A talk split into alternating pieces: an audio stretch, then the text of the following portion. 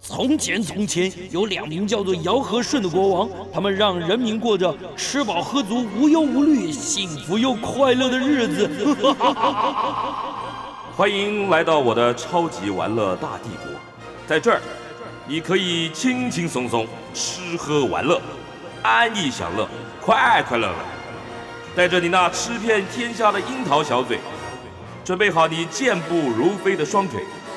跟着我尝遍所有美食，玩遍所有国家吧。嘿欢迎大家来到九八新闻台。今天是民国一百一十年九月十九号，星期天。欢迎大家来到《超级玩乐大帝国》的节目现场，我是主持人姚顺。我们今天第一个小时跟大家聊的地方是哪里呢？是很多台北人呢、都可能很熟悉的地方，呃，在公馆的附近，什么地方叫做宝藏岩？最近市场上出了一本新书，田园城市出版的新书，作者林思俊。他是成功大学的建筑系建筑学系史论组的硕士，喜欢旅行、阅读、速写，然后喜欢用精密的建筑的这种画作探讨城市的空间。而且他过去很多的作品啊，在大阪、台南、新竹、竹东、台北啊不同的城市里面展出，同时在札幌的天神山、日本的札幌天神山，还有淡水的竹围工作室两地驻村发表成果。那在二零一八年呢、三年前，他和他的伙伴张雅竹小姐共同成立了一个工作室，叫在地偏好工作室，持续的进行台湾地方风土的研究跟创作。那他出了这本的新书，针对宝藏岩叫《隐蔽的空间：宝藏岩地方故事集》。隐蔽的空间，宝藏岩地方故事集，田园城市出版。宝藏岩是很多台北人呐、休闲，甚至是每天早上啊去健身运动的地方，但它里面藏了非常多的故事。林思俊他就用他的笔触，然后去做田野调查，还有他的笔触跟他的伙伴张雅竹做这种图像，然后把很多的故事找出来。那宝藏岩到底是一个什么样的地方？为什么思俊想出这样子的一本书？我们今天直接跟思俊连线，由他来跟我们来介绍宝藏岩，还有这本有趣、好看，而且非常丰富的宝藏岩地方故事集。思俊好，呃，姚大哥，还有各位听众朋友，大家好。你自我介绍一下。呃，嘿嘿，好，哎各位听众朋友好，我是嗯在地偏好工作室的呃负责人林在地俊偏。好，嗯嗯那对，嗯然后那个呃，我们我的伙伴就是张雅竹， 嗯哦也是我的太太啦。对，OK OK，那我们我们在二零一八年的时候就一起到宝藏岩这边做了一些研究。那在一九年的时候，我们甚至在那边呃驻村，就是在那边实际在那边生活过一阵子哦、嗯那宝藏岩这个地方其实就是呃，就如同刚刚姚大哥所说的，它有非常丰富的历史，所以一直很吸引我。所以这也是为什么我们跟他就是有了这段缘分啊，可以一直那我请待问你在，这里一段时间，然后对他做的我请问在地偏好工作室是做哪些方面的研究或工作？就我的意思说，它的它的生存模式是什么？ 嗯，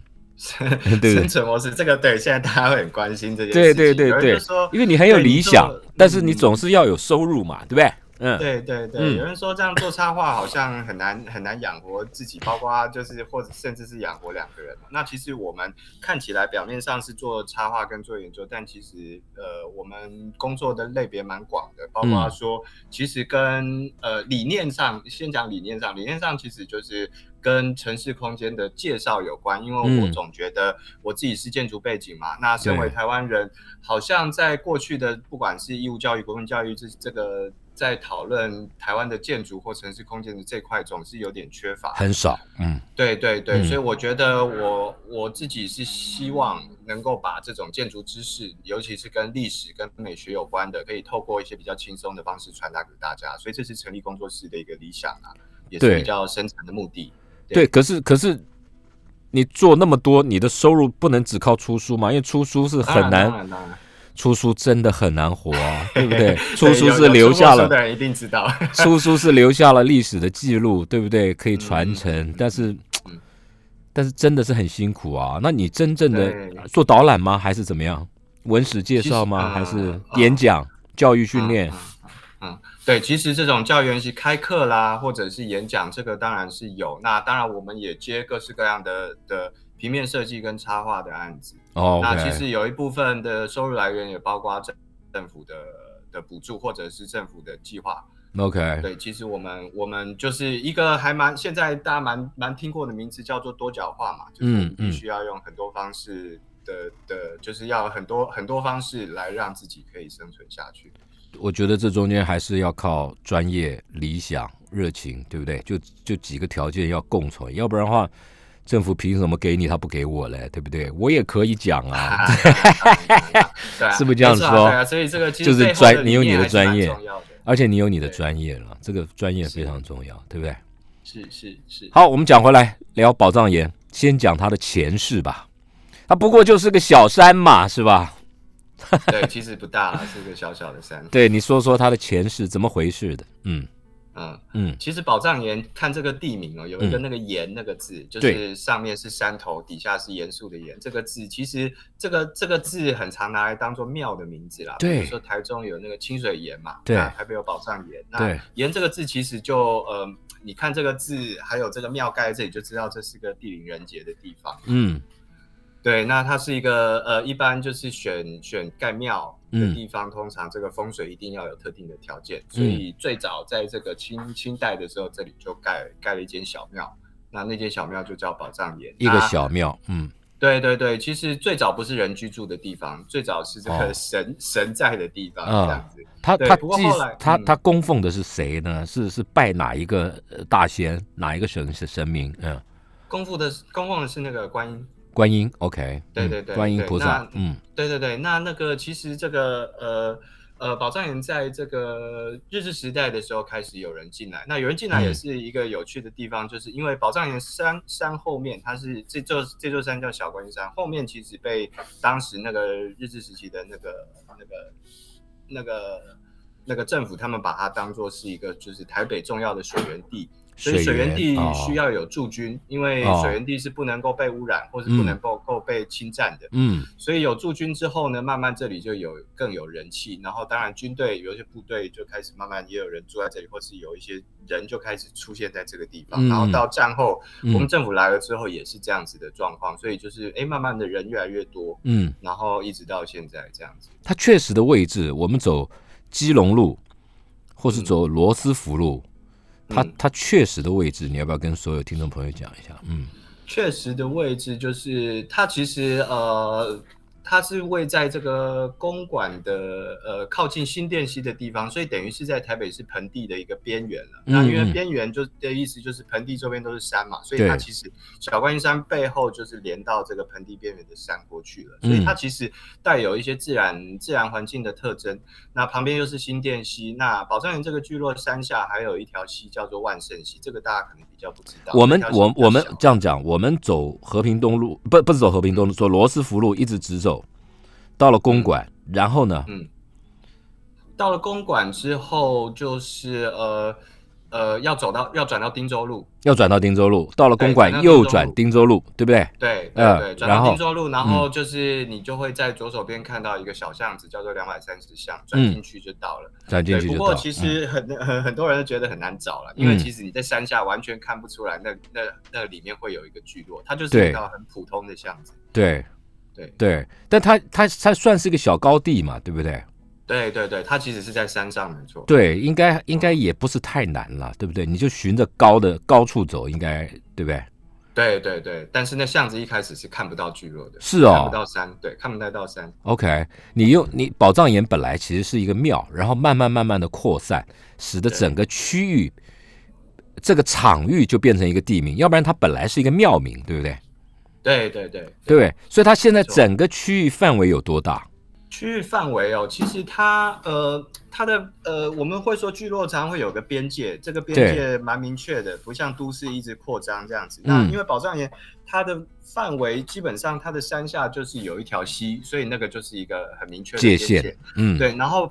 那个它的它的另一边又是新店溪，所以也一样，这你过不去嘛。对，嗯，然后往山顶山的小观音山的后面，也就是聚落的后面，嗯就是这个水源地，所以水源地也是一个管制的地区，现在是自来水园区嘛。哦，对，然后往山下走就到了汀州路，所以其实就是我刚刚讲的。所以你看哦，那如果照你这样讲的话，它就是我家门前有小河，后面有山坡了，啊呃的确的确，的确算不算啊？算嘛，是啊对不对？是啊所以它就地灵是人杰的地方。对对对对对，有有有很有什么神仙故事啊？你在做神仙研究故，事你在做研究的时候有没有？没有啦啊、神仙， 我们是有一些，这里是有一些有趣的的的鬼故事，有好笑真的假的啊有恐怖的啊、有有有鬼故事啊、对啊对啊，哎呦书上有收一些。那你就先从鬼故事开始讲吧，你书里面有的，呃，嗯，我我讲一个好玩的啊。好啦，有不好玩的吗？呃，不是不好玩的，就是有一些有一些稍微恐怖一点。真的啊那我们今天讲比较轻松一点。好啊好啊好啊就是就是我常跟别人分享的这个故事，就是、好啊呃呃，宝藏岩因为二零一零年它就是被文化局接管变成艺术村嘛，整个所以地它有方一，大整个工地程方变成艺术村，对对对，所以它有个 OK 大工程，就是嗯把里面的建筑物都翻修整整修一遍。那哇哦有那个故事就是说，呃，有那个翻修的那个工人，就是跟某个店家嗯在二零一零年的的某一天，就是那个工人就跟那个店家说：“哎，我梦到你这个店里面后面的那个榕树有嗯一棵非常老的榕树，哎托梦给他，就是跟这个工人说：‘哎，嗯我觉得身体很痒，你可以帮我抓抓痒啊。要要去’对，这是一摸个那个树啊、一个托梦，嗯对对对对对，这是一个树有灵嘛托梦的故事嗯就是很是啊是啊是对啊是啊，因为这棵树是在这边很久的一棵老老榕树啊。嗯对，那当然这个这个店家跟那个工人可能就去跟这个树拜去一下摸摸这棵树，跟他聊聊天嗯啊，对啊，就是这样一个蛮可蛮温馨的一个小故事。不是你这你这故事太简单了吧？你要不要稍微包装一下？我说我的哥哥大爷 啊，呃有一棵老榕树，托了个梦嗯，给对在地的在地的这个你说是一个工人失作的工人，这个工人对就对对跑去跟商家讲他做了这个梦，因此他就嗯嗯嗯跟这个商家结伴去摸那个树。讲完了，再再 再再讲一个啦，再讲不是那结果嘞？摸完以后嘞，摸摸完完以后后那个树怎么摸完以后样？就又变胖又变，高？就可能就没有再托梦了， 就是不，这个这个你是怎么样？你是你是在有那个需求有被有被满满足？你是你是对怎么样？你是在做田野调查的时候访问当地人，当地人跟你讲的是吧？呃，对啊，对啊，因为我访问住户，也访问商家，也访问艺术家嘛，这个哦都有、都有聊过。你真正做这些访问的目的是什么？就是说你真正去做这个整个场域的研究，你真正想要传达的 key message 是什么？我们进一段广告带回来。来，我们继续连线林思俊啊，就是《隐秘的隐蔽的空间：宝藏岩地方故事集》，田园城市出版社的新书啊，《隐蔽的空间：宝藏岩地方故事集》。作者林思俊，他学的是建筑，而且是建筑史的硕士啊。然后呃，他喜欢旅行、阅读、速写，花了时间在宝藏岩生活了一段时间，然后呃做这个空间场域的调查，出了这本书。所以我刚刚上个阶段最后我就问思俊，我说：“哎，那真正想要出一个这样子的书，想要传达的那个使命和理想是什么？”跟我们说一下，嗯，其实刚刚有聊到说，呃，这本书其实是访问访问不同的不同的这个宝藏岩的呃住在呃住在那边或和那边有关的人、哦，对包括居民、艺术家，或对者是山下的商家，或是山上的一些店家。还有老为榕什么树会，这样做？ 对，没有实地访问老榕树啊，没没那个访问可能啊需要一些哦一些通灵哦， 对对对。嗯对，那呃，访问这些人的目的，其实是因为我自己是是学建筑的，那我一直很在意，就是说，呃，其实一个空间哦，一个聚落或是一个社区，嗯，呃，他们都有自己的那个历史。那这个历史呢，对很多时候我们研究研究者或者是学者都会用一种比较主观的方式去呃做研究，把嗯一些资料挖出来。嗯那这些资料过去可能也是某些研究者写的。嗯那只是我很在意，就是说，其实一个地方我们真的要了解它，我们好像应该要更呃更你说虚心也好，或是更有耐心的也好，听听住在这边跟这个地方最熟的所有人，他们到底对更于这个地方的印象是什么？更接地气，对不呃对？应该也就可以是这么更说。接地气的去去实际的了对解对嗯对嗯对，而且其实，在宝藏园里面，你说艺术家对于宝藏园的认识跟居民对于宝藏园的认识，这肯定天差地远，这个角会度差非常非常多。角度不一样，对不对？对嗯对，角度不一样之外，甚至他们的认识还有冲突。哦，对 OK 对对，所以其实我觉得把这些事情记录下来会嗯是很棒的一件事，因为我觉得这些人他其实长得也跟我们一样，就是两个对眼睛、一个鼻子、一个嘴巴，嗯所以其实我们我们的语言是互通的，然后我们的感受其实某种程度也是互通的，嗯所以我比较倾向用这种比较轻松的方式去让更多人理解这是什么地方，嗯不要再是这个好像呃总是看一下维基百科或是看一下这个官方的这个旅游文献跟你说哦宝藏岩是什么清代多少年开始有人，然嗯后日治时期发生什么事，然后这个战后是几百户住在这边，就是类似嗯这种资料，这个当然我们。呃，也是也是可以说有必要知道一但是部分一些更、嗯，对一些更亲、更亲切的，或者是跟我们更能同理的一些知识，其实我觉得就是来自地方的地方的各式各样的人们。好，里面有一百一十三篇中英文对照的故事，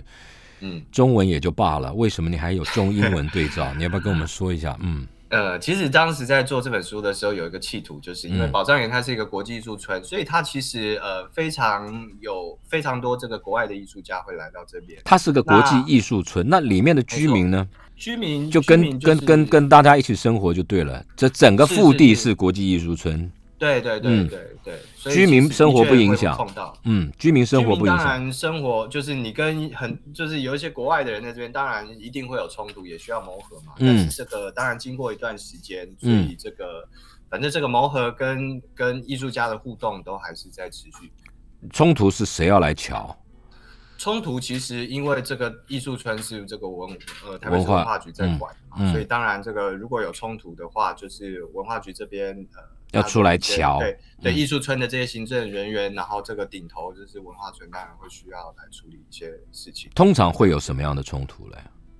冲突哦，其实，在书里面也有提到一些，就是包括呃，嗯这个住户他呃，因为二零一零年的时候，这个宝藏园艺术村成立了嘛，开村了。嗯那开村就是呃，十居民年进来了，然后嗯开始也有艺术家进来了。嗯那有的居民，呃，他其实呃，我们书里面有写，就是有的居民他其实不太能适应说这个，诶，一大堆原本外应该人是嗯，对，应该是他邻居的房子，可是里面怎么住一个可能金发碧眼的一个一个外国人？那他原来的邻居去哪儿了？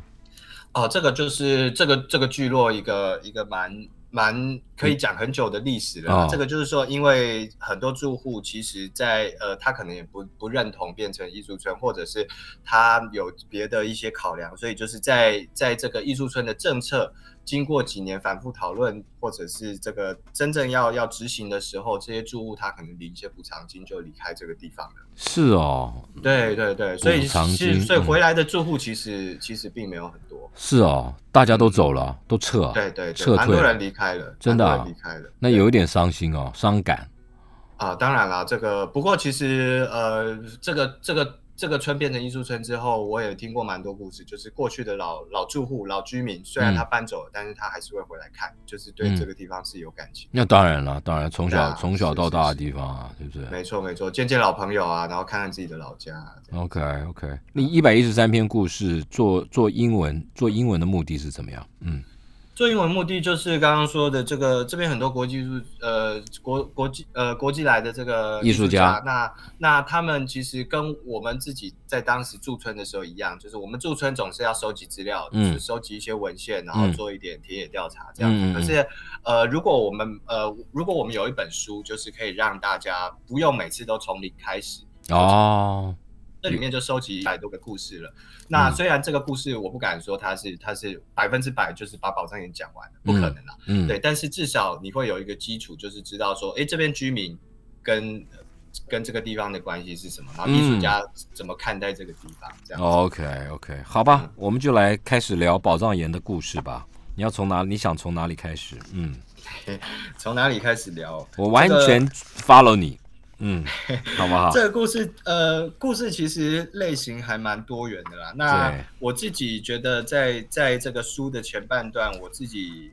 在访问或者是写书的时候，其实最最喜欢的是一系列关于那个菜园的故事。来，我们就从这儿开始。嗯好，嗯，那菜园，其实说到菜园这个，呃，其实我想大家应该知道，就是在一些城镇，或是在一些比较乡下或者是村落的地方，嗯这个居民种种菜或者是种一些东西，这个是很平常的事情。对，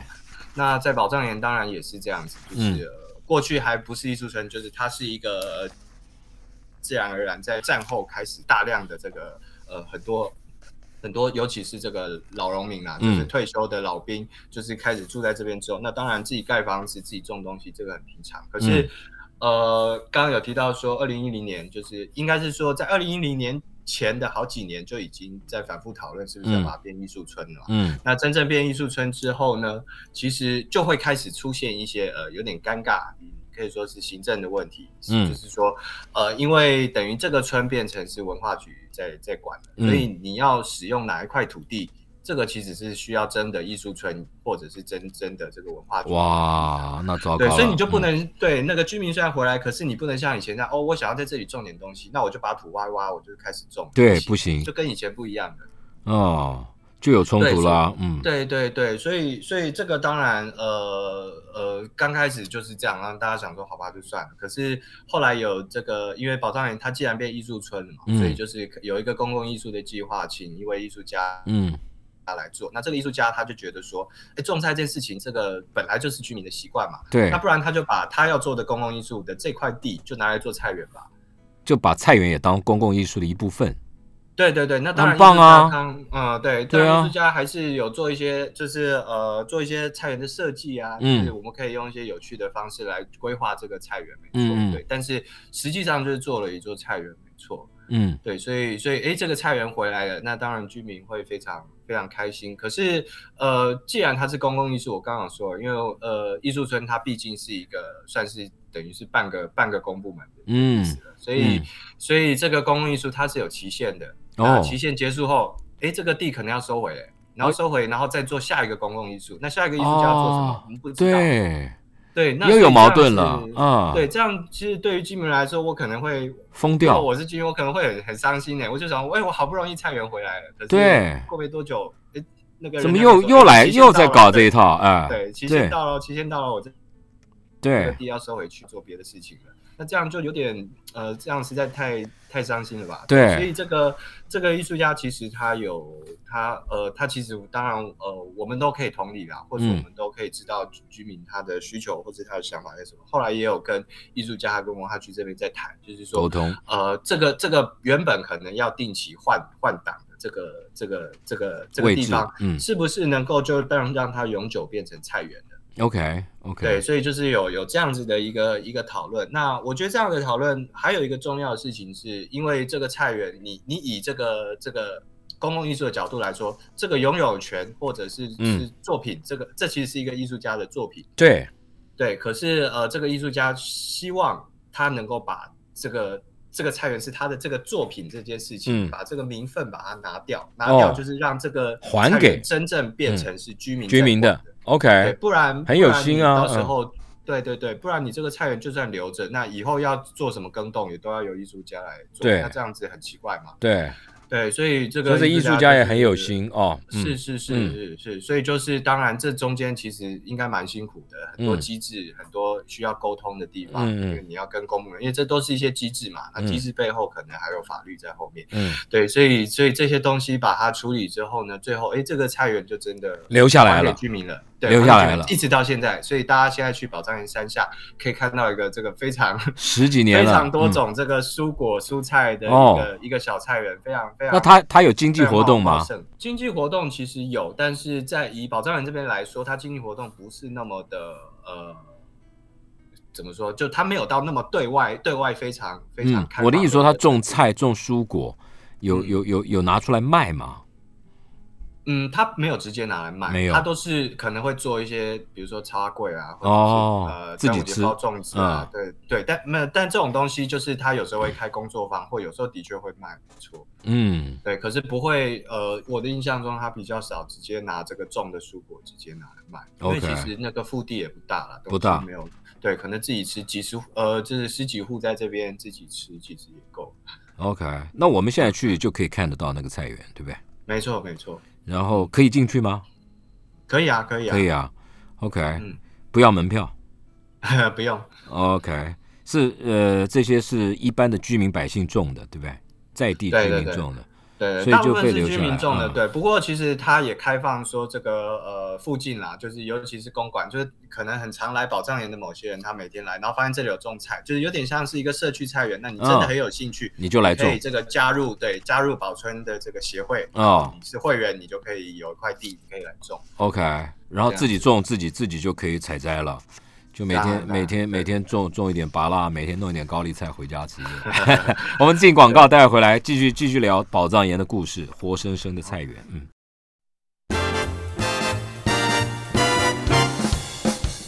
来继续跟林思俊聊宝藏岩，为什么思俊啊出了书《隐秘的空间》《隐蔽的空间》《宝藏岩地方故事集》，田园城市出版的，里面记载了宝藏岩的一百多篇故事，一百一十三篇呢、那可能很多人好好的来介绍宝藏岩每一个角落，当然不可能全面、完全的、完全的这个这个写完，但是至少至少是第一本全面性的，然后来介绍宝藏岩的书。来，我们继续聊，刚刚聊到了菜园，很有人味啊、人情味。我觉得那个艺术家，那艺术家是谁啊？可以讲吗？那个艺术家，呃呃，可以讲啊，是嗯那个、呃周灵芝老师，他现在应该也还在还在这个地方。 OK OK，我觉得很嗯有心啦，这个应该就是跟跟居民也可以就同理心，我觉得就很好。来，我们继续嗯讲还有什么故事？我看你书里面还写了宝藏岩的干妈屌，嗯，嗯，对对对，干妈屌应该是任何地方都有嘛，对对对，这其实跟菜园一样，就是它好像是一个一个聚落的标准配备啦。对对，现在越来越少了，一定会有这样子城市里面越来越少了。对对，宝是这个这个这个干妈屌还在吗？宝藏岩里面的现在还在啊，嗯而且现在、现在它也呃已经是不知道我忘记是第三还是第四代了，它已经是好几代了。它它有那最现代早化吗？呃，可以这么说，因为现在最早的刚刚讲当然是以聚落对聚落里面的这个居民服务为主嘛，但是对现在因为宝藏岩它变成一个艺术村，而且也有观光客进来，所以它当然也会卖卖观光客一些东西。哦，我们小时候干妈屌，你你小时候去干妈屌都是买什么？呃，我小时候其实就是你应该没有经历过耶，我看你很年轻，你几年次的啊、呃，七十九。那你根本就没经历过干妈点嘛，对不对？我们以前国小的附近有有类似的店啦、那个我们叫做票亭，就是那种卖报啊报那纸不一样票报刊的亭那种。票亭不是干妈点啊，呃，啊票票亭里面当然票亭也是台北街头文化的一部分，就卖杂志是是，的现在书完报、全没有了。对香烟跟，口香糖，现在完全没有对对对，对不对？还有还有一扇些糖子，果嗯啦，对嗯，但是干妈点不是哦，干干妈点里面什么都有，你还可以去买油哦，打油嗯对对哦对，。酱油，对，现在还是一样。你知道我小时候对对嗯最喜欢去干妈点干嘛？买糖冬瓜哦，啊糖冬瓜，还有什么？啊啊还有还有那种昂阿森在干妈点也有卖，你知道吗？是是，还有什么搓搓乐，你知道吗？对对对对对不对，这个对这个现在还有啊，嗯，那这家店现在也有啊，干妈店还有啊，对，这家店现在现在一样，那个柴米油盐里面有嘛？有吗？对对对，哦戳戳乐也然后有。戳戳乐好像没特别注意。你七十九年次你就没有戳戳乐啦、啊对对对，但是但是有看过啊，而且也会玩的、以前以前干妈讲戳戳乐要给给给多少钱我忘了，反正就就是买完东西再给一个小零钱，你就可以戳对戳。让你说一个。嗯、对，然后里面搞不好有有什么奖品啊什么，很有意思哎。对啊，什么弹珠啊之类的。对对对对对，你你有经历过那个年代？你没有 嘛但是总是要知道一下这个？OK 怎么 OK，在运作。好了，这个这个干妈讲你你自己去采访有什么有什么特别的发现吗？嗯，呃，主要是说，其实呃，它它呃，它原本是原本就是聚落里面，而且可能我印象中好像可能同时还不止一家。应该是说早期刚刚讲也不是那么正式，就是说，嗯呃，有些居民因为这这边呃这个聚落早期底下还是军营嘛，嗯所以总是会有一些阿兵哥什么的。那那有个需每求嗯一家店。对每一家店可能多多呃每应该说每一户人家他可能多多少少就是囤点饮料啊，嗯啊或者是帮帮你做点手工啊，比如说这个帮阿兵哥缝衣服啊，像这样子的事情。嗯嗯嗯嗯所以其实不止一家在做啦。哦那所以你严格说起来，没有一个很正式的叫做干妈店的一个店，那它就是有些居民他自己就有个饮料柜就就在卖了。这样子。哦，是这种形态。对哦对对，嗯那现在是因为变成艺术村，所以就是统一把呃这个就是给他有点像给他证明了，然后就是这么一家。那这家里面呢，其实就是除了卖一些古早味的的东西，柴米油盐这个本来就有，那还包括说居民自己自制自制的一些东西也会在这里卖。居民自治，还是这个这个店干妈店已经变成了一个样样板。他为了呃应该重是现说是个呃，他为了重现昔日干妈店的风貌，所以嗯派了这个每天去打卡来做做这些事情，是不是这样子？没有没有没有没有，一样是居民在经营，是居民哈，不是对对对不是样板啊，嗯，不是不是 OK 所以它一样是居民在经营，而且卖一些居民自己做的这 OK 啊个东西。 OK，对，包括其实他们有一个非我非常推荐，就是他们自自制的这个酸梅汤哎，啊，在那里冰的，这个夏天喝真的很棒，每次好去很好我一定会喝买哦，老外省，对对嗯，老外省做的，是不是 啊啊？嗯应该是很好吧喝？去中药中药店抓的来配的啊。嗯，还对，有不什么不知道他们怎么做，不过他们就是说这个是他们自己自己熬的，自己做的这个酸梅汤非常好喝。嗯，而你书里面写干嘛点还有卖便当哦，对对对，便当其实蛮有趣的、哦哦，就是原本这个应该是这个宝宝村这边本来就有这个呃一家一菜，或者是说就是为老人供餐一的家这一个菜哦。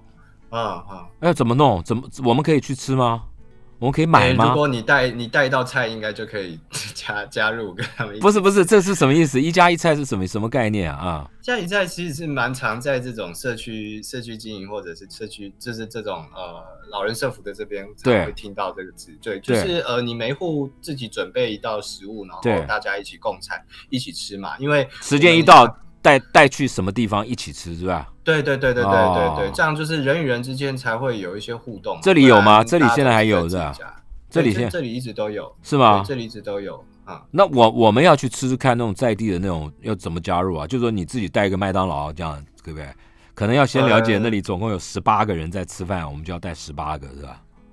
呃，不用带那么多，就是这个量其实没有一定非常固定啊。那当然，你这个太少太多，自己要真就是自己可能要自己稍微判断一下。嗯，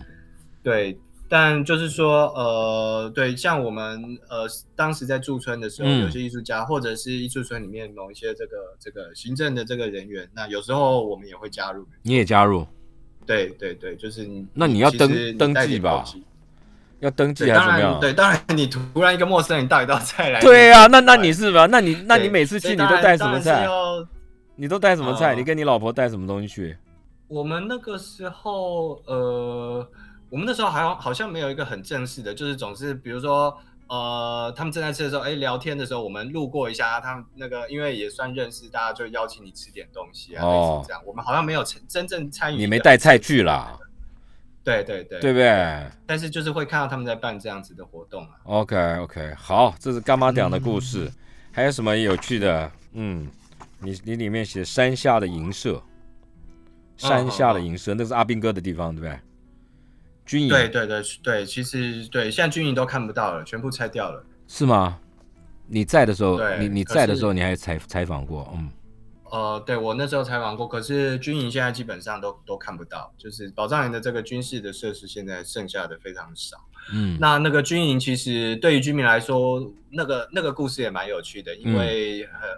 这些居民在过去几十年前，就他们还是小朋友的时候，嗯其实会跑到跑到军营这边玩呐、啊嗯嗯嗯，那山下山下有军营，然后山顶翻过去就是军事管制区，就是刚刚讲的水源地，所以这其实是禁区没错，就是哦嗯我们一般人是没办法随便不能跑到去的军营里面嗯，对对对，可是因为小朋友嘛，小朋友总是比较调皮，而且比较好好动一些。嗯那山下的军营呢，就是因为军营里面有澡堂，哦，就是以前还是比较传统的，是、哦是大澡堂哦，所以哦会有浴池的那种，所以是这个哦小朋友就把它当游游泳池，是吗去里面玩水。你有 看你有看到吗？这还留下来了我吗？没有看到啊，这没没有看到这个现在完全没有都了，听他们都是说的对，都是听他们说的。哦，当游泳对池就是他啊，们会去这个浴池玩水，对，是浴哦池啦，是浴池，可是小朋友会当游泳池，然后就会被赶出来。对，可是可是其实这些阿兵哥对小朋友，我想也是很不错的、啊，很亲切的啦尤其是这些对，而且这些小朋友他其实很多都是这个这个阿兵哥的长官的儿女嘛。哦，因为这里就是一个，就是住由在这个当退地休的老兵，对嗯退休的老兵，他们亲手这个自力造物打造出来的一个村子，所以这嗯些小朋友很多都是、都是这个这个阿兵哥的学长学长的儿子啊，嗯，所以就嗯嗯是你顶就是把他轰出去，但是也不会真的真的怎么样。没有，这你就不知道，因为你你们现你们那个年代当兵根本就没有那些没有没有像我们那个时候，你知道那个当兵有一些纪律啊，比如说宿营挖厕所，有没有听过？嗯嗯嗯嗯没有啊，有些有些口诀你知道吗？嗯啊哈哈，宿营挖厕所，洗澡避女人，啊哈你哈，知道吗？就不能给女生看到啦。是是，对对，我我下部队的时候，我下部队那个那个那个那个你说的那种澡堂啊，那哪是澡堂，啊就是水泥砌一砌储水的地方，然后呢，在横村落山风一吹刺骨啊，冷冷的我要死，还游泳嘞。我怎么痛苦的要 死？那时候在流行一首歌叫《明天会更好》，我每天心里的默唱着“明天会更好”，哎，两行清泪潺啊明天要潺退伍，了两行清泪潺潺而流。我告诉你， 哎，是嗯是，是不是？那小孩子好了，这个地方可能不没有落山风，没有那么冷了，哎，很有意思啊啊哦啊啊。这银舍，好吧，对你里面还写了一个紧张的气氛，怎么回事啊？哦，呃，因为这个地方其实在，就是刚刚讲的这个呃，在变成艺术村之前，其实经过很多讨论啊。那嗯这个讨论最早其实不是要把这里当艺术村，最早是要把这里拆掉，变哦成是一个公园。那这个公这么园其大实一个是地，方的公园啊，是啊是啊是啊，这里本来这里有是没有在这个有没有大安森林公园？比大安森林公园还大吧？呃，这个也许这个这个，因为性质不太一样，所以好像有点难类比哦。因为这是一个山地嘛，嗯对那当然森林公园是一个一个平一大块地平地，对，对。那这里本来就是在就是政府的这个公园预定地，对。哦，那这个地方为什么突然呃要把它把它变成公园？其实是是因为这个呃，我记得文献里面说，这个当时李登辉市长在还是市长的时候，嗯在那个经过水源快速道路的时候，有看到嗯，这个地方就是看到宝藏岩，然后就说，哎，这里怎么会这样？看起来像跟那个 marble 一样。哦，有对，点所以乱就是、啊对对对，这是一个说法啦。嗯那但是我想，这个也不见得只有这个市长看到这件事情。反正这嗯里本来就是以政府的角度，它是被被当做是一个要好像整肃的一个对象，嗯因为它嗯就是一个违违章建筑的一个聚落嘛。嗯，对，所以就是决定说要把它变成一个生态公园。可是当然这件事情就是会导致大家抗议啊，嗯大家会去抗居议，民就是说嗯不行啊，这个是我们住的地方，你不能够这样子做。那其实这些居民住在这里。虽然呃呃，人家说做法定上这是违章建筑没错，可是这些居民其实是刚刚讲的，他们是一些老兵，那这些老兵其实是呃很多是跟着国民政府当年对从从中国大陆到台湾来的这群人，对，那其实这些这些这些人，他们退休之后要怎么办？嗯，其实嗯这个很难讲，他可能就一个人来台湾呢、他就是只身来台湾。对政府那个时候因为这个还在算是战争时期嘛，嗯没有什么力量去安置他们，所以就是让他们自己找地盖房子，等于是默许这件事嗯情。嗯嗯对，所以这个违章聚落是这样子来的，所以你好像的确我们也很难说啊，它就是违法，所以我们要通通把它拆掉，这样子好像有点太嗯，情理法嘛，哈，对不对对？对对，嗯就是这样，听起来也很不合理啊。所嗯以当然后面有很多的讨论，那最后就是呃变把这个地方变成艺术村，然后你愿意留下来的居民，呃，还是可以留下来；那不愿意留下来的，可能就是你会拿一些补偿金到外面去自己重新去去买房子或租房子。所以还是有人留下来，对不对？对，那那既然经过这样的事件，就是在在这个还在讨论的这个时期，其实当然会有非常多紧张的一些事情，或者有嗯一些冲冲突会在这边发生。那最早一批的艺术家，其实在还不是艺术村的时候就进来了，因为当时艺术家就是呃，不管是他自己喜欢这样的环境，或者他有一些主张，或者是他其实是支持这些居民留在这里，就是开会开始这嗯，嗯呃，嗯就是嗯，在这里做一些事情这样子。哦，OK。嗯， 好，这个就是一个另外一个故事。我们再进一段广告带回来啊，我们再聊聊一聊你这里面有什么干杯杯啊，什么什什么一些奇奇怪怪村里的小孩啊这些故事，带回来。好嗯。来，我们跟《隐蔽的空间：宝藏岩地方故事集》的作者林思俊继续聊宝藏岩。前面我们陆陆续续的聊到了很多宝藏岩里面的故事，里面一就就是他对于一个地方啊，他里面他注意到很多细节，把里面很多这个过去的往事啊，然后介绍出来，让来这个地方的人知道宝藏岩的前世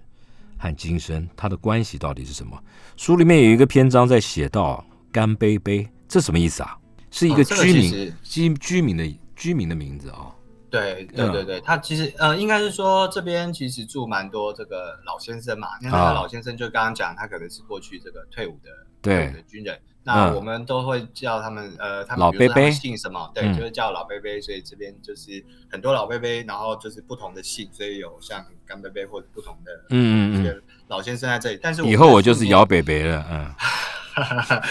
对对对，就是我们有嗯我们在这个姓氏这边其实有把它改掉了，因为毕哦竟有一些隐私的考量。嗯，嗯这个其实是在说，就是呃，刚刚其实有略略略略提到啦，就嗯是说、呃，有些居民其实呃，他们住在这个聚落很久了，嗯那嗯那在其实已经都是这个中老年的阶段的时候，经历一个非常大的改动，就是刚刚讲的这个变成艺术村。那变成对艺术村之后呢，其实变成艺术村，我听不管是这个这个艺术村的工作人员还是居民讲，都是会有一些很奇怪的事情，没错。比如说你在做整修的时候，因为这些房子全部都是刚刚讲的是自力造屋自己盖出来的嘛，嗯所以嗯当铁定当然。